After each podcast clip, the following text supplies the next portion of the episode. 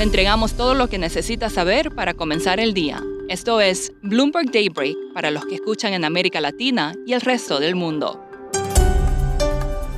Buenos días y bienvenido a Daybreak en español. Es 26 de enero de 2022, soy Eduardo Thompson y estas son las noticias principales.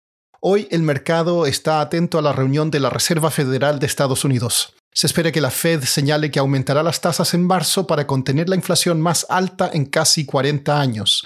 La atención se centrará en cuán cauteloso es el lenguaje de Jerome Powell y si se evalúa un aumento de 50 puntos base. También debiera dar más pistas sobre la disminución más rápida de los activos en su balance que indicó en diciembre.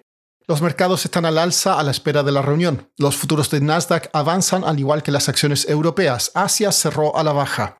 La tasa de los bonos del Tesoro a 10 años se mantiene estable, al igual que el dólar. El petróleo sigue sobre los 85 dólares el barril. Volvió una calma relativa al mundo de las criptomonedas con ganancias en todo ese espacio.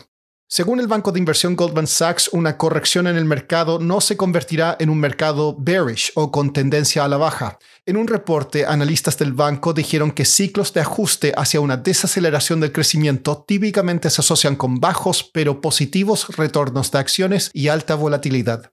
En cuanto a la situación en Ucrania, el presidente de Estados Unidos Joe Biden está considerando delinear públicamente su estrategia y explicar cómo una respuesta de Estados Unidos puede afectar a los estadounidenses, esto según la cadena NBC. Alemania y Francia realizan esfuerzos para negociar una resolución pacífica de las tensiones.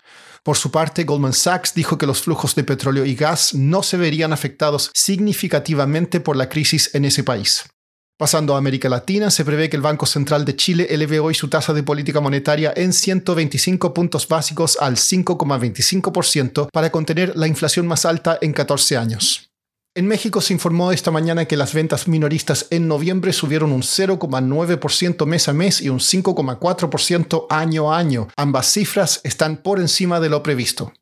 Ayer, el presidente de México, Andrés Manuel López Obrador, dijo que el proyecto de tren Maya estaría listo a fines del próximo año. Siguiendo en México, América Móvil acusó a ATT de tratar de bloquear sus planes para obtener una licencia de televisión de paga. China informó que el presidente de Argentina, Alberto Fernández, visitará Beijing del 4 al 6 de febrero para los Juegos Olímpicos de Invierno. Por su parte, la startup satelital argentina Satellogic debutará hoy en el Nasdaq. Es hora de actualizar su currículum. JP Morgan planea contratar a más de 500 personas en América Latina, esto para ganar participación de mercado y aprovechar su éxito en el negocio de financiamiento de adquisiciones. Honduras está viviendo una crisis política de proporciones a un día de que asuma la presidenta electa Xiomara Castro.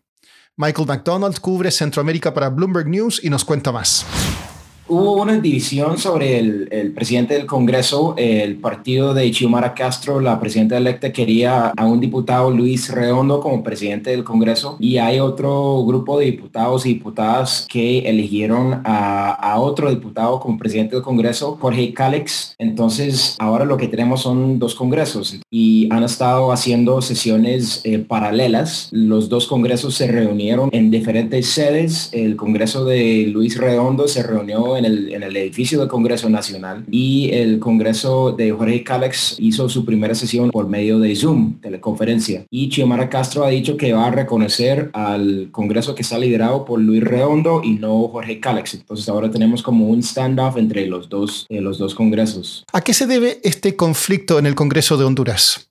El grupo de Jorge Cálex, hay 18 miembros del grupo de Jorge Cálex que eran miembros del partido de Xiomara Castro, del Partido Libre, pero ellos no apoyaron a su candidato para la presidencia del Congreso. Entonces, la presidenta electa Xiomara Castro expulsó a estos 18 diputados de su partido y se aliaron con em, dos otros partidos para elegir a Jorge Cálex. Michael, ¿cómo se ha reflejado esto en el mercado? Sí, ayer los bonos cayeron, eh, tuvieron su peor día desde marzo del año pasado. Hay mucha confusión de parte de los inversionistas de cómo va a funcionar un país con dos congresos paralelos, o sea, cómo van a aprobar leyes, cómo va a funcionar la gobernabilidad y también representa una amenaza a la gobernabilidad de Xiomara Castro, que va a ser juramentada como presidente de este jueves. Entonces, hay mucha preocupación de parte de los inversionistas. Por último, The Guardian informó que un cohete de la empresa SpaceX está en rumbo de colisión con la Luna.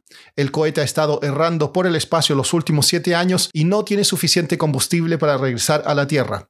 Podría chocar en cuestión de semanas. Eso es todo por hoy. Soy Eduardo Thompson. Gracias por escucharnos. Para conocer todas las noticias que necesita para comenzar el día, revise Daybreak en español en la app Bloomberg Professional. También puede personalizar Daybreak para recibir las noticias que desee. Eso es todo por hoy. Sintonice mañana Bloomberg Daybreak